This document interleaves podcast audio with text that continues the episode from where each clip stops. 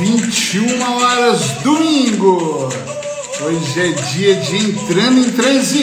Estamos aqui ao vivo hoje para poder falar sobre eu tenho medo e agora.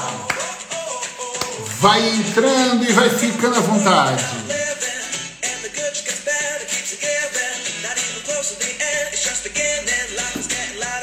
Estou muito animado hoje.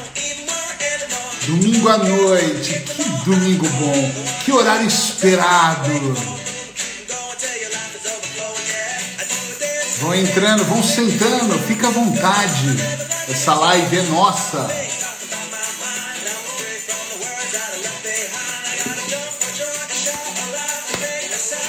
Coloca um sorriso no rosto.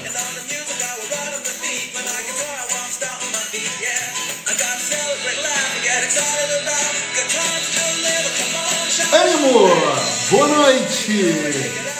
Vamos começar mais uma live terapêutica.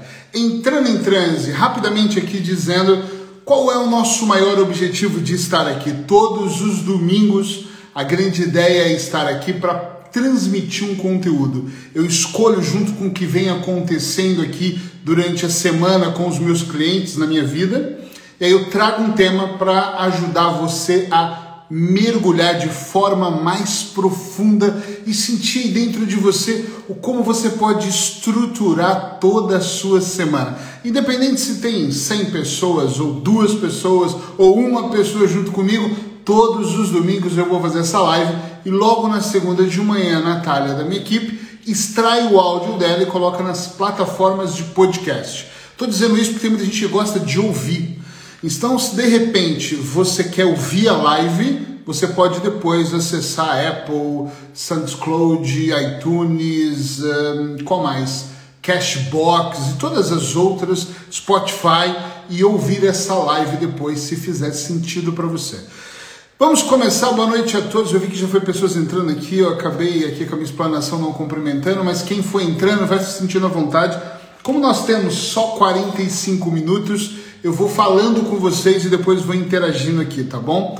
Qual que é a nossa grande ideia hoje? É falar sobre medos. Eu vou começar diferenciando uma coisa que as pessoas me perguntam muito, que é qual a diferença entre o medo, medo e fobias. Tem pessoas, normalmente é muito mais usado hoje a ideia da, da, do medo. Então as pessoas falam: tenho medo de cobra, tenho medo de barata, tenho medo de aranha, eu tenho medo de voar, eu tenho medo de morrer, e eu vou vindo muito, muito sobre medo, mas as pessoas não chegam com nada extremamente definido. Isso não é um medo, é uma fobia, isso é um, mas não importa. Para mim aqui às vezes acaba que tudo entra nessa questão do medo, tá? Se vocês quiserem convidar pessoas, aqui tem um aviãozinho aqui do lado, clica ali, espalha a live para outras pessoas para que eles também possam vir para cá e estar tá com a gente nessa noite especial. Isso sempre ajuda muito. E toda vez que você estiver gostando do conteúdo, tem um coraçãozinho. Carrega no coraçãozinho, porque dessa forma, não sou eu, é o Instagram é que percebe que o conteúdo está sendo relevante e aí ele ajuda também na distribuição para outras pessoas. Combinado? Então vamos lá. Gente, fobia é algo, é um tipo de medo extremamente exagerado mas que ele chega a ser irracional. Por exemplo, a pessoa acorda de manhã e ela tem medo de morrer. Não tem sentido nenhum, mas ela tem medo de morrer. Eu morei uma época na Ilha da Madeira, quem é de Portugal conhece essa ilha. Eu tinha muitos clientes que tinham medo, por exemplo, de um terremoto, mas não tem terremoto. Uh, eu tinha uma cliente específica que tinha, como já teve fogo lá uma época e morreram algumas pessoas, ela acordava, bastava começar o sol, ela tinha um medo exagerado, muito exagerado, de passar mal, da ilha pegar fogo e ela morrer devido ao calor. Então tem muitos medos que são irracionais. Acredite você ou não, eu já tive pessoas no meu consultório com medo de minhoca. Sabe minhoca, aquilo, aquele bichinho que vai na isca para pescar? De minhoca. Eu já tive uma pessoa com medo de bicicleta. Você fala, como assim, Eric, de bicicleta? Ele não podia ver uma bicicleta que o coração acelerava. Óbvio que por trás dessas fobias irracionais, sem sentido nenhum, tinha uma história que para o sujeito, para aquela pessoa, faz todo sentido. Pode não fazer para mim e para você, mas para outra pessoa faz.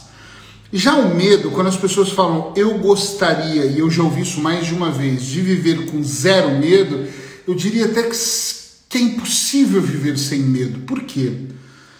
Porque o medo ele não deixa de ser um protetor, ele nos protege de alguma forma, uh, ele nos alerta. Eu moro aqui bem de frente para a praia então imagina que eu queira entrar no mar agora à noite, né? Eu não faria isso porque está muito frio aqui. Mas imagina que eu queira fazer isso agora. O meu medo do que eu vou encontrar, do que lá escuro aqui não tem iluminação como no Brasil.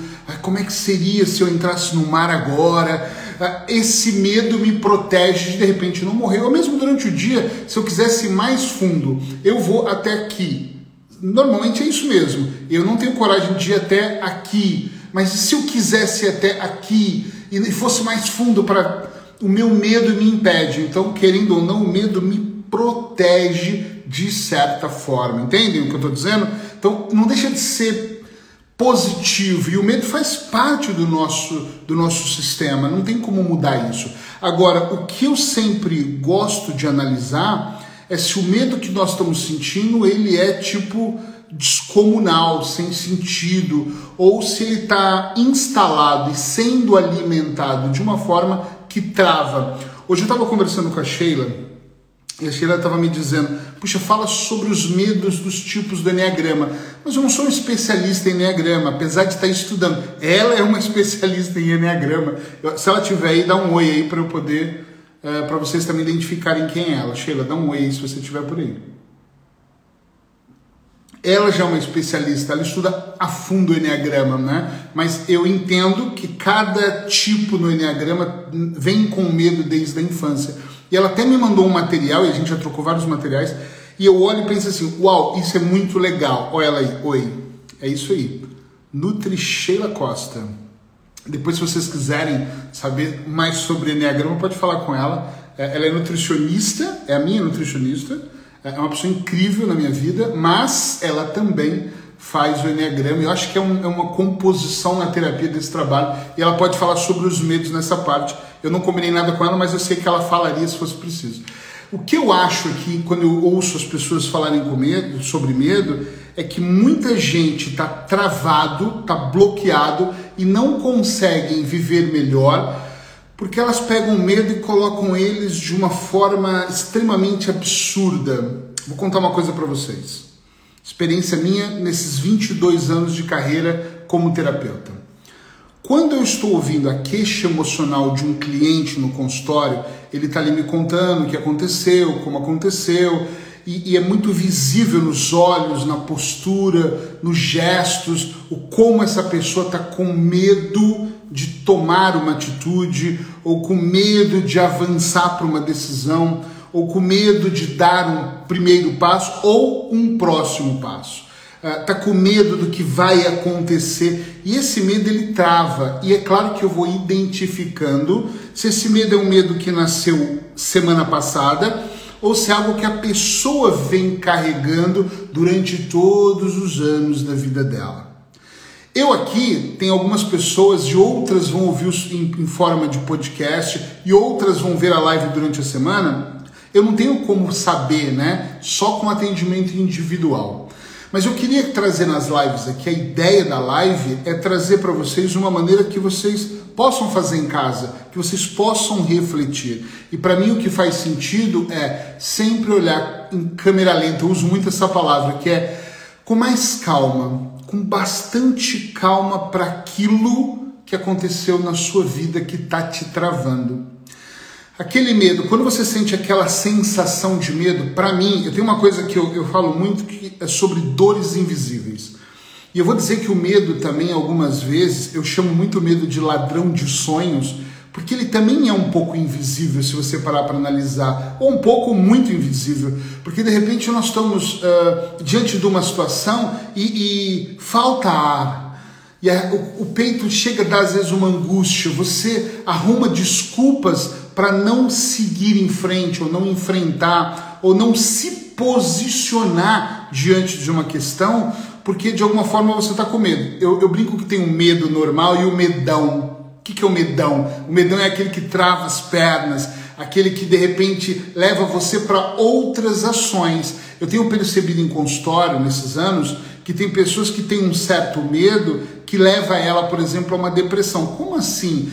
Eu tenho tanto medo de encarar esta que eu chamo de realidade que de repente eu prefiro me sentir mal e ficar debaixo do edredom semanas a fio, reclamando e mal e doente. Tem pessoas que cocriam doenças internas porque elas têm tanto medo de enfrentar a situação que para elas não enfrentarem elas falam: eu não tenho o que fazer, eu estou com medo. Olha o meu movimento. Ela cruza os braços para a vida, ela cruza os braços porque ela nem de perto acredita que ela vai conseguir enfrentar aquilo que deveria enfrentar. Estão entendendo o que eu estou dizendo? Sim ou não? Escreve sim ou não aí para eu, eu interagir com vocês e perceber se vocês estão entendendo ou não. É muito importante que a gente possa olhar para essas situações e tentar entender o que, que acontece. Marina, olha minha filha aí. Um beijo, meu amor é, é muito importante a gente entender, porque senão esse medo ele acaba tomando conta de nós e nós ficamos completamente perdidos diante da situação. Tem pessoas que entram para a parte da distração, aí vão para Netflix, vão para resolver problemas de outras pessoas porque se sentem incapazes de resolver o delas, uh, empilham desculpas para não olhar para a vida delas, ou seja, elas vão vivendo uma vida elas vão ver uma vida menos boa. Como é que eu, eu, eu queria explicar isso de uma forma que a compreensão fosse completamente absoluta? Eu vou tentar da, da minha forma assim, ó. Eu acho dentro do desenvolvimento pessoal, muita gente vende milagre. Três passos para tal coisa, é muito fácil conseguir, é extraordinariamente fácil, é só falta vontade, e eu não acho que é assim. Eu acredito que a vida é difícil. Nós, alguns de nós, uh, os estudos dizem que um pouco menos de 1% da população mundial consegue resultados extraordinários. Por quê? Porque essas pessoas acordam de manhã mais felizes, elas são incríveis? Não. Porque elas trabalham duro para fazer acontecer, elas lutam constantemente contra o medo, contra qualquer diálogo interno que realmente vai dilacerar ela e vai travar o sistema dela.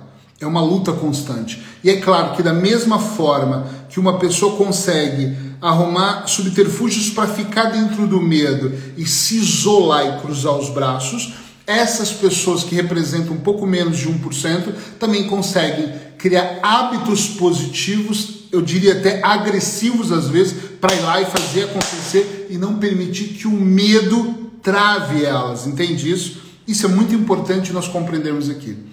Quando eu vejo a história dessas pessoas, claro que eu posso ter uma pessoa que tem medo de voar e uma pessoa que tem medo de voar, que as histórias são completamente diferentes. E por que, que são?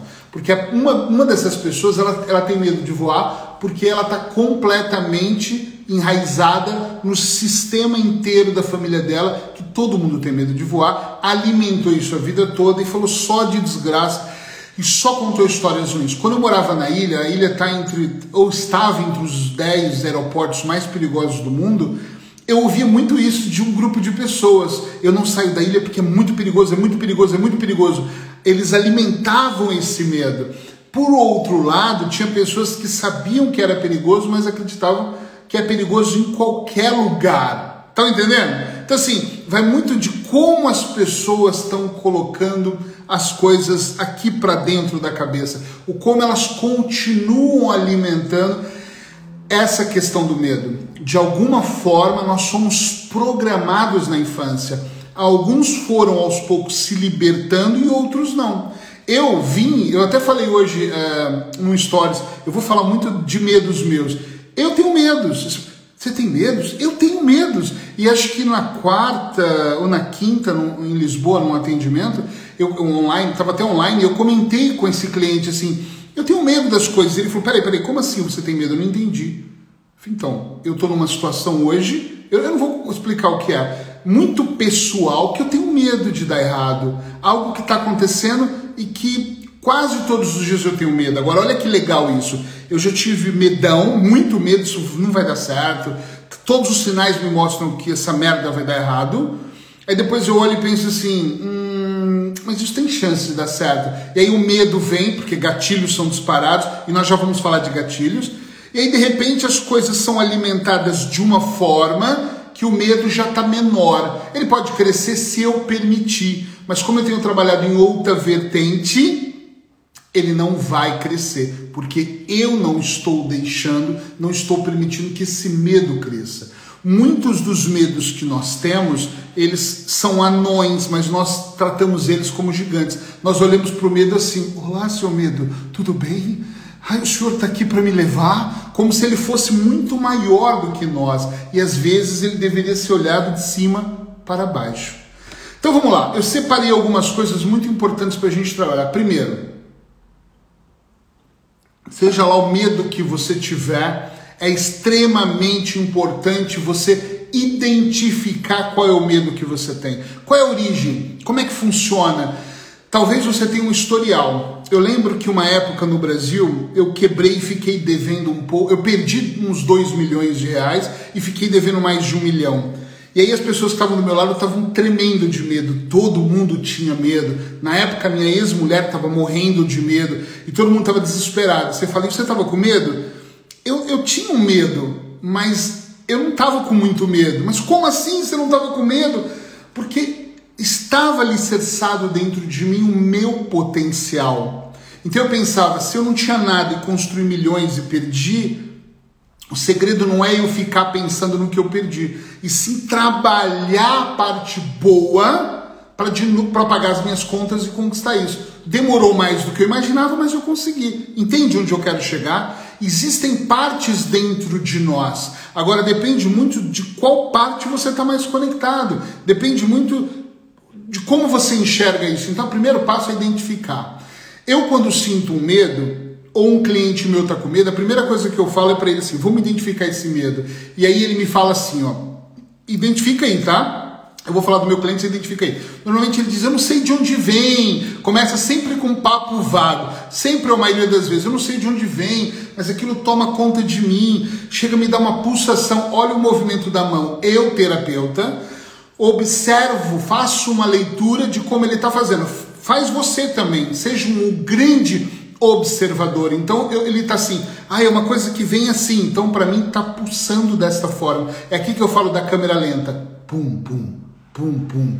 E aí, o que mais acontece? Me conta. Aí de repente me dá uma dor de estômago. Olha o movimento. O movimento ele é assim. Ah, ok. Que mais acontece? Aí os seus pensamentos vão para onde? Eu não sei para onde vão, porque nós não prestamos atenção. Mas aqui vamos focar, atenção total. Para onde vão os seus pensamentos? Eu começo a pensar se eu ficar sem nada, se eu for morar na rua, se os meus filhos passarem necessidade, e aí toda a história, se o meu trabalho for manchado, se eu perder o meu trabalho e ficar desempregado, o Brasil está em crise, aí entra a sustentação externa dizem que está em crise. Eu não sei se quem é, tem gente aqui que é do Brasil e tem gente que é de Portugal. É, eu não sei esses dados em Portugal, mas o Brasil faz 16 pessoas milionárias todos os dias e nunca parou. Nem na pandemia, nem em momento nenhum. Mas a crença maior é que não existe dinheiro. A crença maior das pessoas, quando eu falo, é que é tudo muito caro. E eu sempre penso assim: será que está tudo muito caro? Ou será que esse grupo de pessoas não tem dinheiro para. Porque tem muita gente fazendo muita coisa. Então tá caro, ok, eu sei que tá caro. Minha mãe fala isso, tá muito caro, mas talvez ela não ganhe tão bem para falar, olha, tá caro, mas dá para viver muito bem. Entende isso?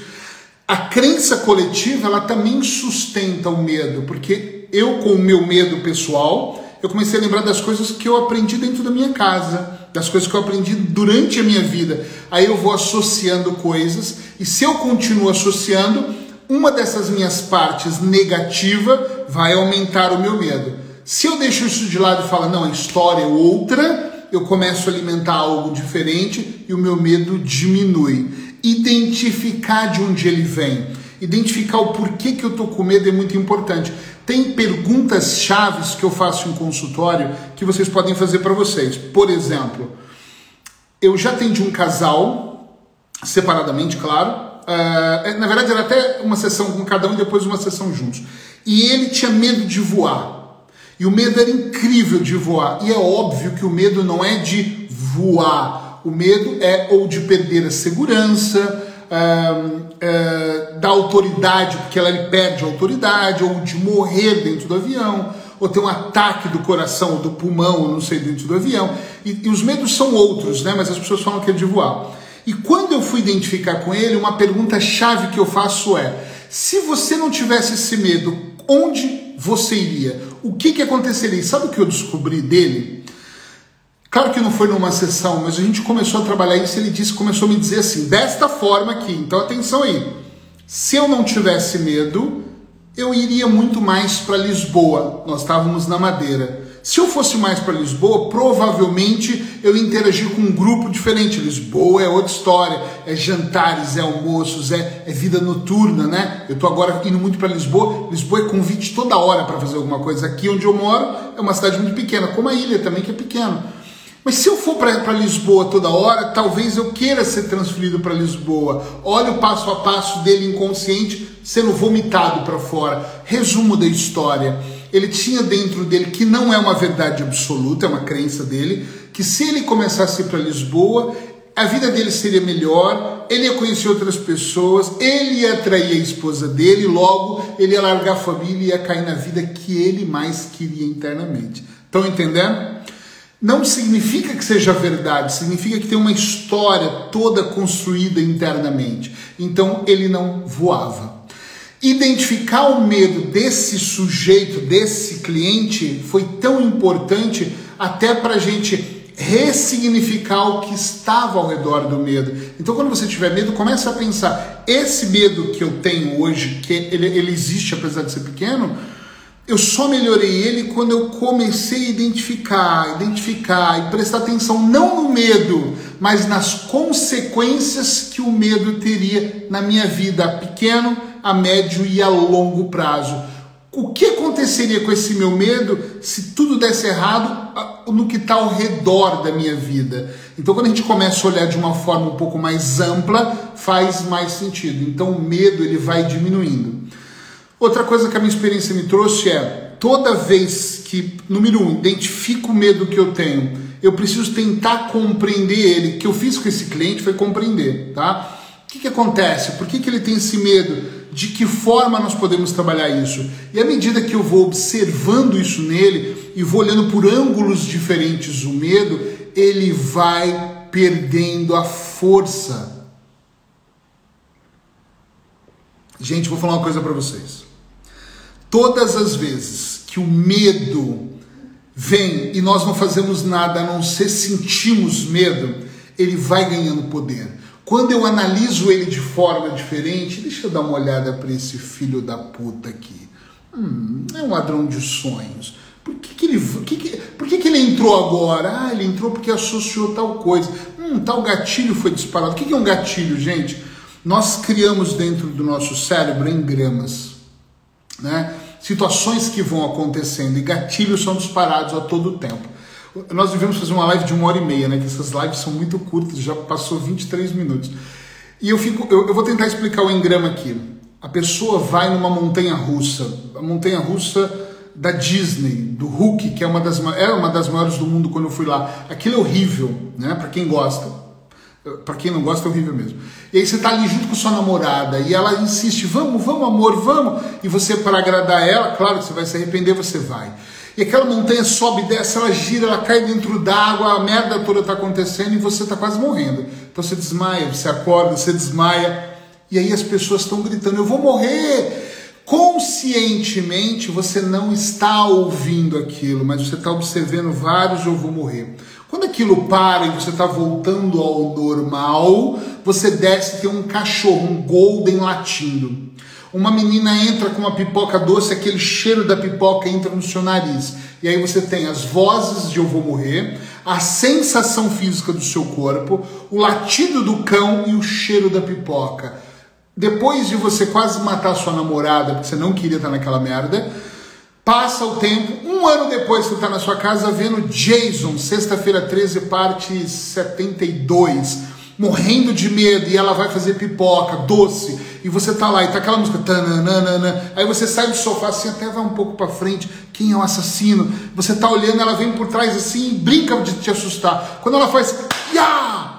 A pipoca cai porque você assusta, o cheiro da pipoca entra, o cachorro no quintal late, aquele engrama todo é disparado, um gatilho é disparado em você, pum, naquele momento, todo o seu corpo recebe um estímulo e aquele gatilho se instala fortemente. Pronto, é o suficiente para você começar a ter medo. Tem outros tipos de situações? Claro que tem. Eu tenho medo de uma situação específica e eu, eu ouço um paciente meu me contar sobre algo muito parecido e na hora eu pum, fico mais alerta. E aquela situação que ele vai contando, de alguma forma vai mexendo comigo e vai disparando também outro gatilho em mim. Então o gatilho é aqueles engramas que estão aqui guardados, eles vão ser acionados em algum momento quando a dor der atrito com a outra dor, der atrito com, aquela, com aquelas memórias que estão dentro de nós. E tem uma coisa perigosa aqui, porque às vezes tem falsas memórias no meio do caminho que também acabam aumentando esse medo. Então, o que eu disse? Quando eu não faço nada e cruzo os braços, o medo pode aumentar absurdamente. Quando eu olho com mais cuidado para esse medo e vou observando ele, vou tentando compreender ele, eu tento colocar ele no tamanho certo. Lembra que eu falei agora há pouco sobre dor invisível?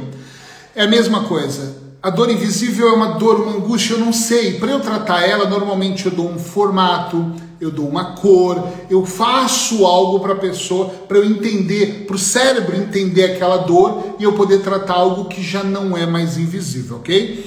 Quando eu estou trabalhando medo, se eu compreender ele, eu coloco ele no tamanho dele ideal. Por exemplo, meu coração estava disparado, o meu medo está enorme, isso vai dar errado, isso não... e eu não quero que dê errado. Então eu estou pensando em mil coisas que eu posso fazer. Mas na verdade, todas essas mil coisas que eu posso fazer para acelerar o processo são impulsos do meu ego. Impulsos que, além de não acelerar, vão sabotar o meu processo. Então, para que, que eu preciso fazer? Começar a respirar de maneira correta, para mandar a mensagem certa para o meu inconsciente. É mesmo parar, eu aqui estou colocando, as, esfregando as mãos nas minhas pernas, fechar os olhos, inspirar pelo nariz.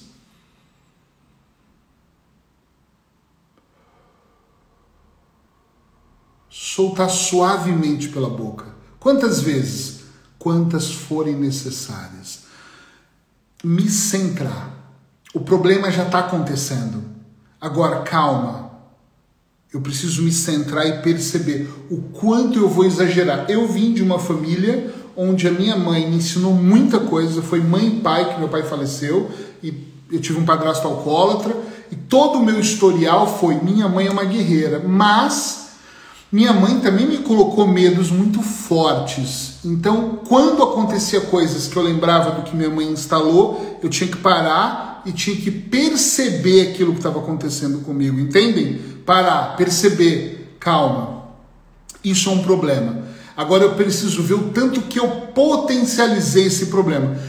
Não faz muito tempo eu atendi um rapaz que tem 22 anos, 23 no máximo, não me lembro a idade dele e ele estava desesperado. A mãe falou que ele queria se matar. E eu estava ouvindo dele e ele me disse assim: O amor da minha vida me deixou. E eu pensei, porra, 23 anos o amor da vida dele, mas quem sou eu para falar sobre quem é e quem não é o amor da vida dele?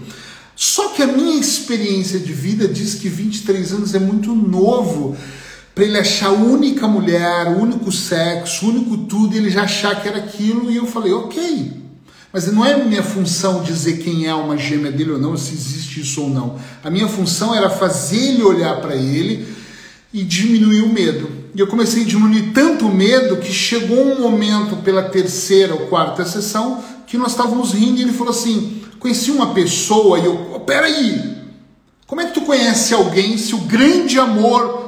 Então, assim, ele diminuiu, foi diminuindo toda a história foi diminuindo os fatos do que poderiam acontecer e aí ele se centrou. Ou seja, nós colocamos o problema no tamanho ideal. Outra coisa que eu mudo aqui é linguagem problema. Eu chamo de desafio na maioria das vezes, porque problema parece problema, né? Me lembra escola, matemática. Vamos resolver esse problema tão complexo.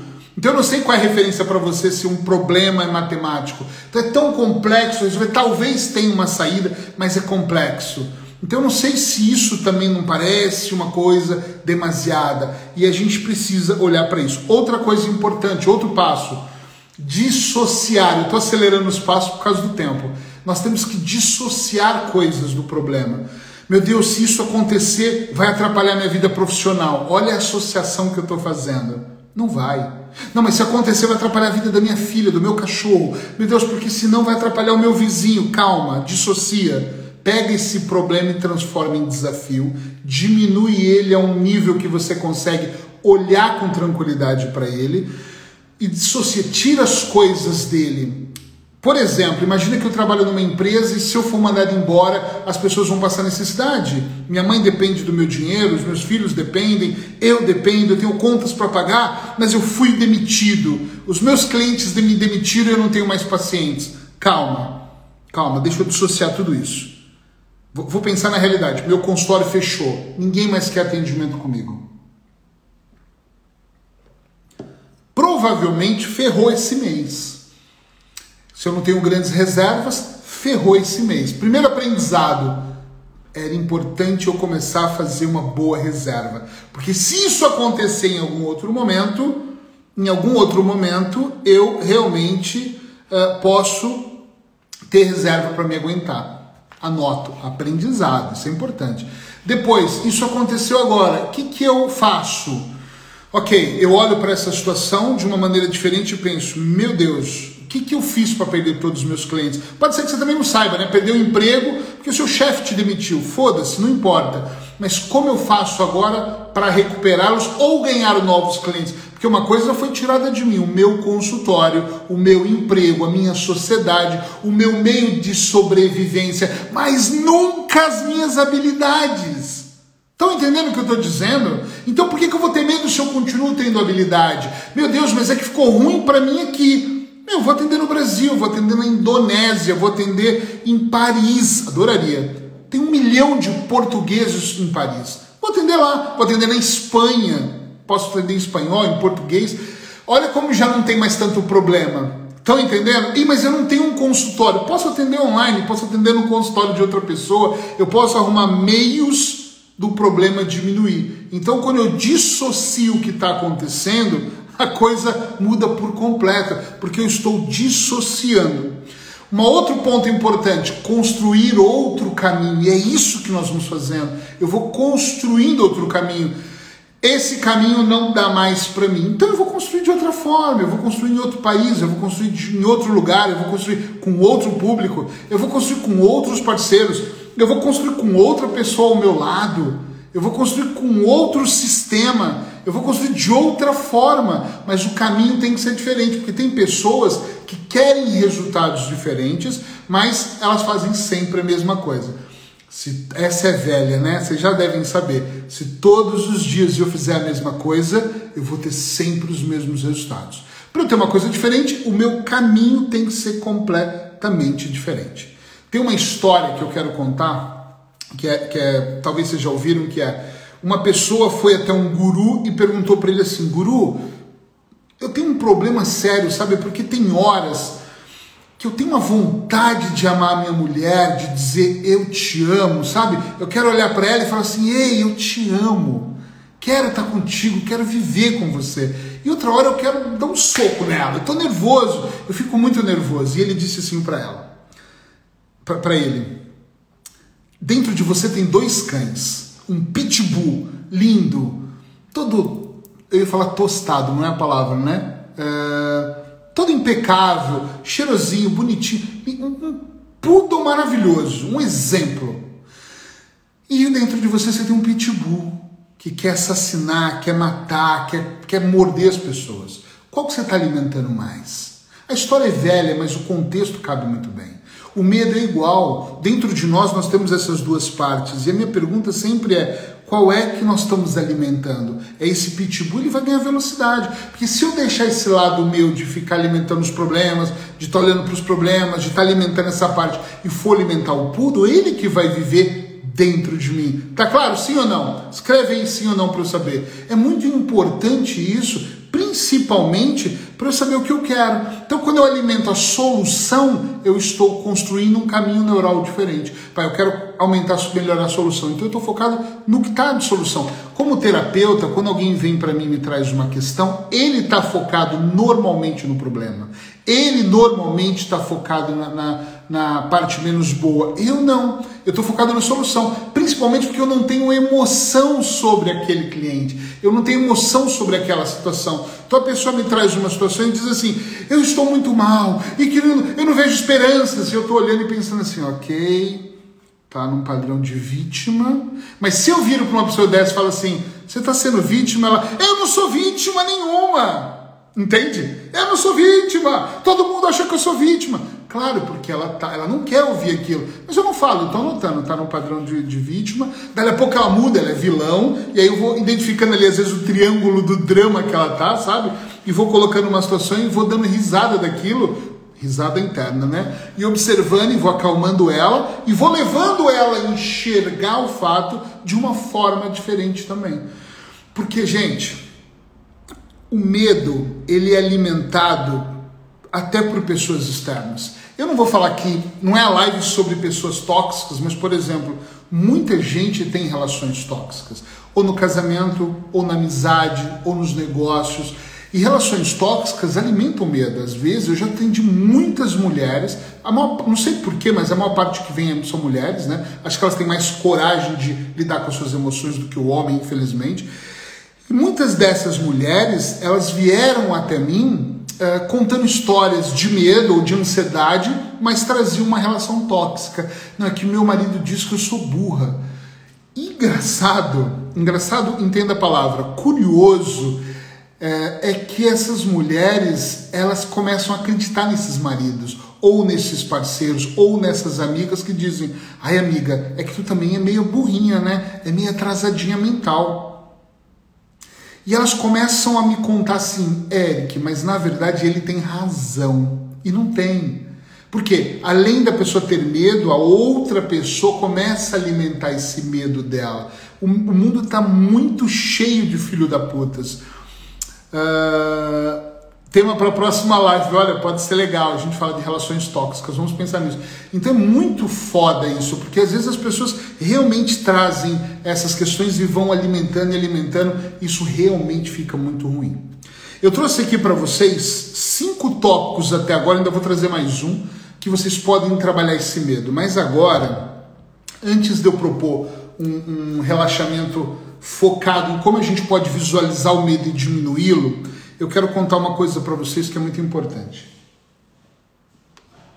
Eu acredito, é minha crença como homem, como terapeuta. Eu acredito que todos nós entendemos que um pouco mais se torna veneno, um pouco menos se torna antídoto. Já ouviram isso? Nós temos que tomar conta da dosagem. E uma coisa que eu percebo nesses 22 anos de carreira é que eu trabalho treinando a mente das pessoas. Eu até já pensei em brincar, brincar não, e pôr no meu cartão treinador de mentes, que eu acho que por mais que use vários recursos, o que eu faço é treinar a mente das pessoas. E nossa mente ela é muito fácil, inclusive a minha, de contar histórias que não são verdadeiras, ainda mais quando nós não sabemos tudo que está por trás de uma questão que nós podemos chamar de problema ou podemos chamar aqui de desafio, ok?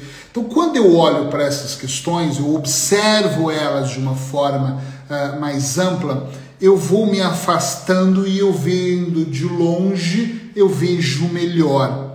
Na programação neurolinguística, nós temos exercícios, por exemplo, para uma pessoa parar de comer doce, onde a gente pede para ela imaginar o doce, e quanto mais perto, mais enjoativo fica. Por quê? Porque às vezes estando muito perto eu não enxergo.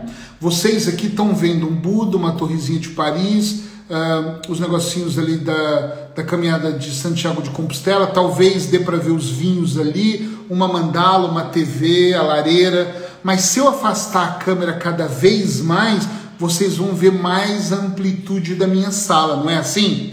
Então o problema, o desafio é a mesma coisa. Se você olhar ele mais de longe, você consegue ver os detalhes. Então o primeiro ponto é Não entra na paranoia do desespero, porque o desespero é só seu, não é do outro. Não perca noites de sono por isso. Afasta e olha numa plenitude maior, com calma, porque senão você não dorme, senão você falta o ar, senão você vai se prejudicar com outras coisas. Depois, tem uma coisa que para mim é importante. Eu me esforço muito há anos para ser congruente. Nem sempre eu sou e nem tudo na minha vida eu sou. Mas eu me, é uma luta constante. Eu falo que eu tenho duas lutas hoje na minha vida. Número um, não julgar as pessoas que acredite eu julgo e tento não julgar e tenho trabalhado não é meses, é anos para me esforçar. Estou bem melhor, mas não estou onde eu quero. E a segunda é ser congruente, falar e fazer. E muitas vezes, para a gente trabalhar esses medos, nós temos que ser congruentes. Conto uma história que um garoto comia muito açúcar, absurdamente, e ele ficou sabendo, a mãe ficou sabendo, que o Gandhi, que ele amava, ia estar tá pregando numa uma espécie de uma caverna lá num lugar da Índia. E eles andaram quatro dias a pé para chegar lá, ficaram um dia na fila e aí chegou e ela, toda entusiasmada, ela mal conseguia falar, ela falando, Gandhi, meu filho é viciado em açúcar, ele come com a mão. E eu queria muito te pedir para você ajudar o meu filho a não comer mais açúcar. E o Gandhi olhou para ela e falou, volta no final desse trabalho, daqui 15 dias. E ela, daqui 15 dias, ela voltou os quatro dias. Era muito tempo para ficar esperando. Voltou mais quatro dias e chegou no final ele disse: Você é, é o último dia que eu estou aqui, eu lembrei de você. Ai, meu filho, venha. Aí ela pôs o filho, olhou para o filho e falou assim: Para de comer açúcar. E ele, sim, não vou mais comer, e saiu para brincar. E ela olhou e falou: Por que, que você não disse isso da outra vez? Ele disse: Porque eu também comi açúcar. Então ele precisou parar de comer açúcar para ele ser congruente em falar isso para ela. Por que, que eu estou trazendo isso aqui agora? Porque é muito importante a gente buscar essa congruência interna para a gente conseguir olhar para as dificuldades que nós temos de maneira, não é de maneira, é com paz.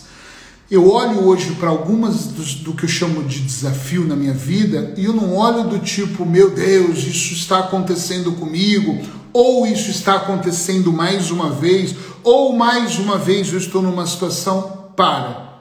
Eu olho com atenção e percebo só o tamanho da congruência em acreditar. Se eu estou vibrando mesmo dentro de uma frequência que vai me ajudar a analisar e sair de dentro daquela questão. Estão entendendo o que eu estou dizendo? Estar em congruência é muito importante para a gente olhar para esses desafios, porque senão nós entramos num triângulo aqui muito problemático e nós vamos passar a maior parte do tempo sendo vítimas. Por que comigo? Por que, Senhor? Por que eu de novo? E aí nós vamos construindo toda uma ladainha, vamos construindo toda uma, uma questão interna que vai, além de nos colocar numa posição desfavorável, vai fazer com que a gente aos poucos comece a deixar de enxergar aquilo que está diante de nós. Às vezes é mais simples do que você imagina. E está tudo certo se não for, busca ajuda. Eu tive questões na minha vida que eu não consegui enxergar. E foi uma terapeuta que me ajudou, foi um coach que me ajudou, foi um amigo, foi outra pessoa que viu o processo e aí me ajudou a sair dessa situação porque às vezes é preciso que isso aconteça. Para mim, todas as vezes que nós pegarmos a questão e desestruturarmos ela dentro da mente, desestruturarmos dentro da mente, ela vai perder a força. E é isso que eu vou convidar você para fazer agora. Eu falo muito aí, a, a garganta fica, a boca fica seca. É assim, eu vou colocar uma musiquinha que eu não sei se vai dar para ouvir daí, eu espero que dê, uh, que eu gosto muito. Se alguém depois quiser, pode pedir para mim ela que eu tenho ela, tá? Eu posso enviar para vocês. Eu tenho até que enviar, algumas pessoas já me pediram mantras e agora eu falando eu esqueci da última live. Vocês conseguem ouvir a música? Escreve sim aí para eu saber. Ou não? Sim ou não?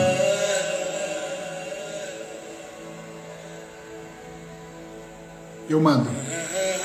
Sim ou não? Não. Sim? Jefferson, sim. Ok, então estou ouvindo. O Jefferson ouve bem? Ouve, né? Ema, sim? Ok. Ok, então tá bom. E ouvem bem a minha voz junto com a música. Então é assim. Qual que é a ideia aqui? Grande Miguel, eu vou pedir para vocês se colocarem numa posição que vocês se sintam confortáveis. Algumas pessoas se sentem confortáveis encostados, outros deitados, uh, cada um numa posição. Olha minha filha, hoje meus filhos estão aqui em, em peso, hein? Érica, beijo meu amor. Então procurem fechar os olhos e me ouvir.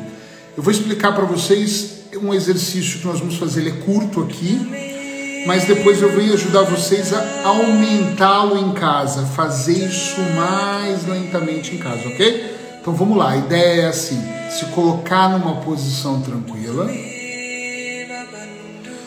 fechar os olhos e começar ele pela respiração. Eu vou estar de olhos abertos, tá? Porque se alguém falar alguma coisa, eu espero que não falem, que vocês estejam fazendo. Mas a ideia aqui é fechar os olhos confia na minha voz. E de olhos fechados, vocês vão inspirar o ar pelo nariz bem vagarosamente. Se você acha que está fazendo devagar, você consegue fazer mais devagar ainda. Puxa o ar bem devagarinho.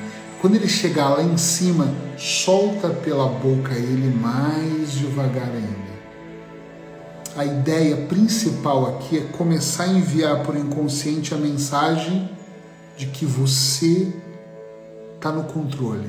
Quem está ansioso respira muito rápido. Então respira devagar, deixa o ar entrar e depois deixa ele sair pela boca bem devagarinho. Esse é o primeiro ponto. Bem devagar, com calma. Depois que você fizer isso, eu quero que você traga para o azul escuro da sua mente aquilo que você chama de problema ou de desafio. Uma situação, de repente pode ser sua ansiedade, de repente pode ser que você procrastina, pode ser a sua insônia, pode ser alguma questão com o marido, com o filho, com a esposa, com o papagaio, com alguém que você no trabalho, que você está desconfortável perante essa situação. E aí, se você não quiser trazer a imagem dessa pessoa, a cena, procura trazer um, um formato. Por exemplo, eu posso pensar no meu medo e pensar num ciclo preto, todo negro, e já está representando o medo que eu tenho. Pode ser da forma que vocês quiserem. E aí, quando você fizer isso, procura deixar ele bem nítido dentro de você. E continua inspirando e expirando com calma também. À medida que esse ar vai entrando e vai saindo, eu vou propor que você aumente a sua criatividade. Imagina que o ar entra pelo nariz azul e que ele sai pela boca amarela, ou seja, você inspira o azul e o azul entra e limpa internamente.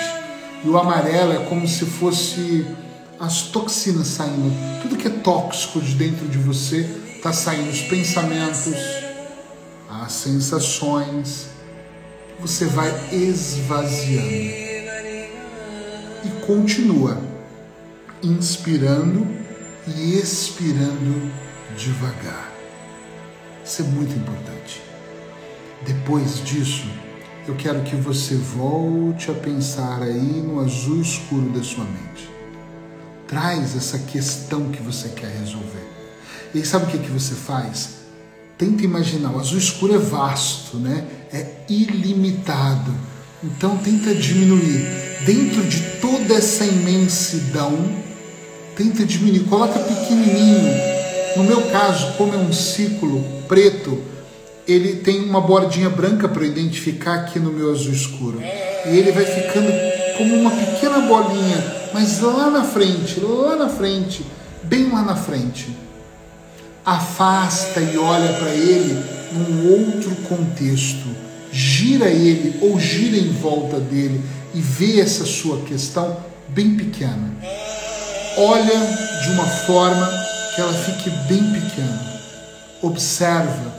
Se você deu uma cor ou está pensando em alguém ou numa imagem, você pode, por exemplo, fazer com que ela fique completamente borrada, que ela vá ali desaparecendo e você vai vendo ela se dissolvendo. A palavra é essa, se dissolvendo.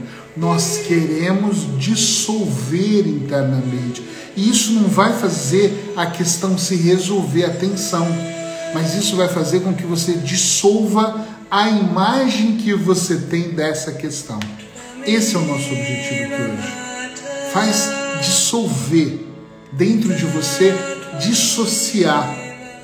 Seja congruente com você e coloca o máximo de amor que você puder nessa questão.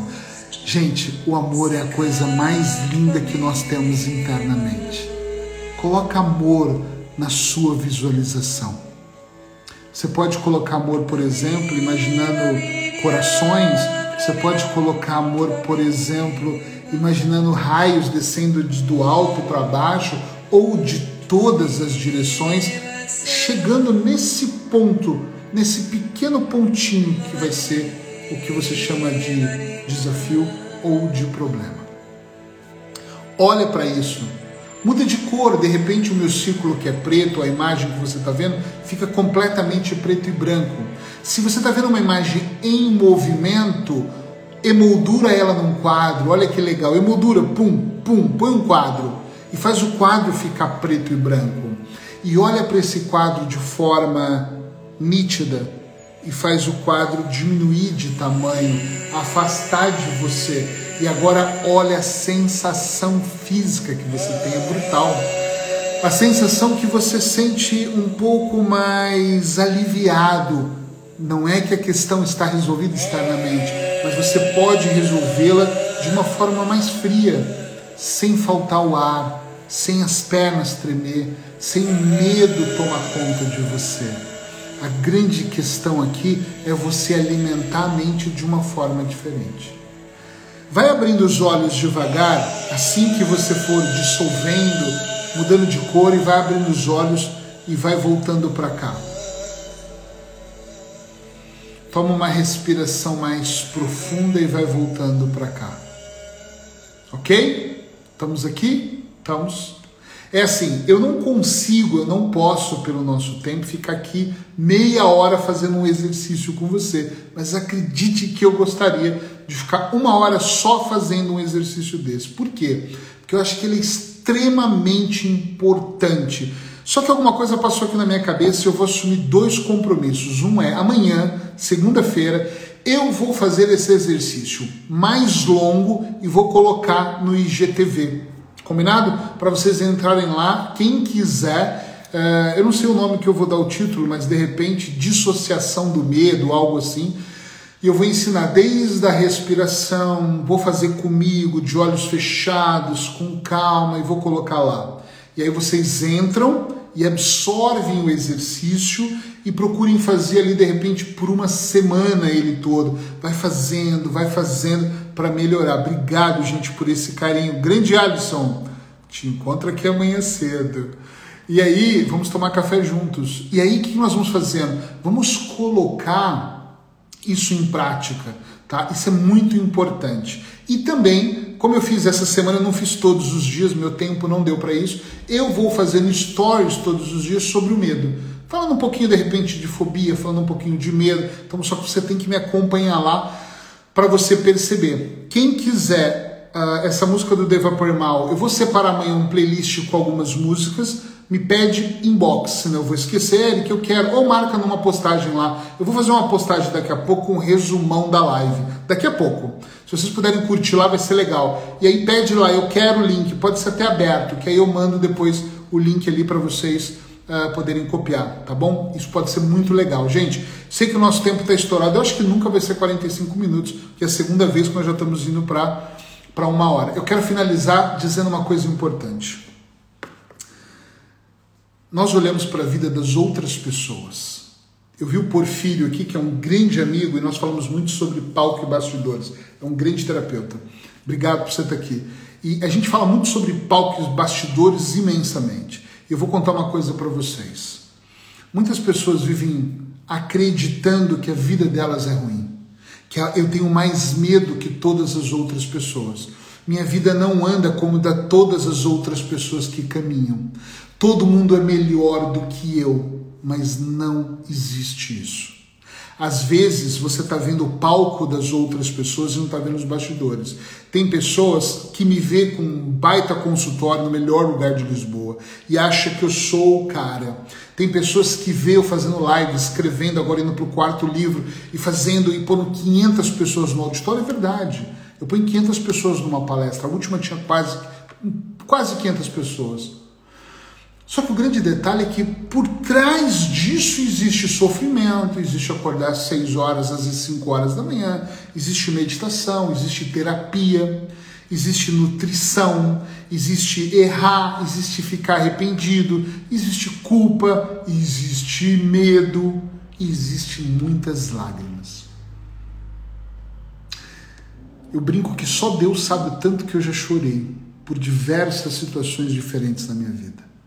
E o quanto eu já tive medo de arriscar, medo de estar aqui falando, o medo de fazer, medo de amar, medo de me entregar. Quanto eu já tive medo. Só que a maior parte das pessoas que eu vejo no desenvolvimento pessoal, eles são grandes heróis, com capas vermelhas maravilhosas e com S grandão de Superman aqui, e eles vão para as lives e, e vendem uma ideia que Deus seja real aquilo mas os que eu conheço, eu sei que eu entendo que eles estão vendendo ali uma ideia de eu sou melhor que todo mundo e todo mundo pode me seguir. Mas a grande questão aqui é que eu não quero vender essa ideia, porque eu sou extremamente falho. E eu não sei se no meu círculo eu conheço alguém que seja mais perfeitamente imperfeito do que eu. Eu tenho uma preguiça do caralho às vezes de fazer as coisas.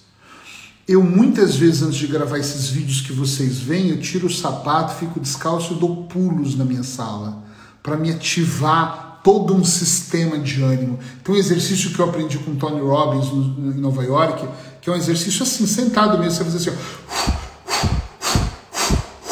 Eu faço muito desses exercícios às vezes, e aquilo me dá uma super ativada e eu entro e gravo um vídeo. Mas sabe por que, que eu faço eles? Porque antes de gravar eu não estou animado. Eu tenho medo. Eu tenho medo de muita coisa. Eu sou como qualquer outra pessoa que corre sangue aqui. Eu faço coisas que eu acho que eu estou fazendo melhor e está errado. Eu tenho ações que não são tão boas. Depois eu falo, que merda, por que, que eu fui fazer isso? E é normal que seja assim. É normal porque eu, como vocês, estou aqui num processo de aprendizagem, de evolução. Sabe o que, que não é normal? O que não é normal é nós ficarmos num ciclo vicioso de reclamação. O que não é normal é nós arrumarmos mil justificativas para não fazer. O que é normal é nós termos vergonha de quem nós somos. O que não é normal é nós termos vergonha de olharmos para nossas questões, por pior que seja, enfrentar elas. Eu sei que a minha personalidade é uma personalidade de exibicionismo. Eu sei que a minha personalidade é uma personalidade de mostrar para todo mundo que eu estou sempre bem e sou bem sucedido. Então eu sou vaidoso quanto a minha barba, o meu cabelozinho, né? as pulseiras que eu uso, os anéis no dedo. Eu quero mostrar o tempo todo que está tudo bem, mas a verdade é que não está tudo bem. Nem sempre está. Grande Edson, boa noite. Não tá. Nem sempre tá bem. E às vezes o meu medo ele é tão grande que também falta ar dentro de mim. E aí eu tenho que respirar várias vezes para eu voltar a me centrar e pensar: calma, você consegue, calma, você pode. E você sabe o que, que é que mais me alimenta? É esse amor é sentir Ele aqui dentro de mim, é sentir o meu coração pulsar, é ter tesão pela vida, é ter tesão por ajudar o próximo, é ter tesão para mudar a minha história, mudar, virar o jogo, fazer a coisa acontecer. E eu, você tem que encontrar, porque eu não sei o que estimula você a fazer o melhor de você.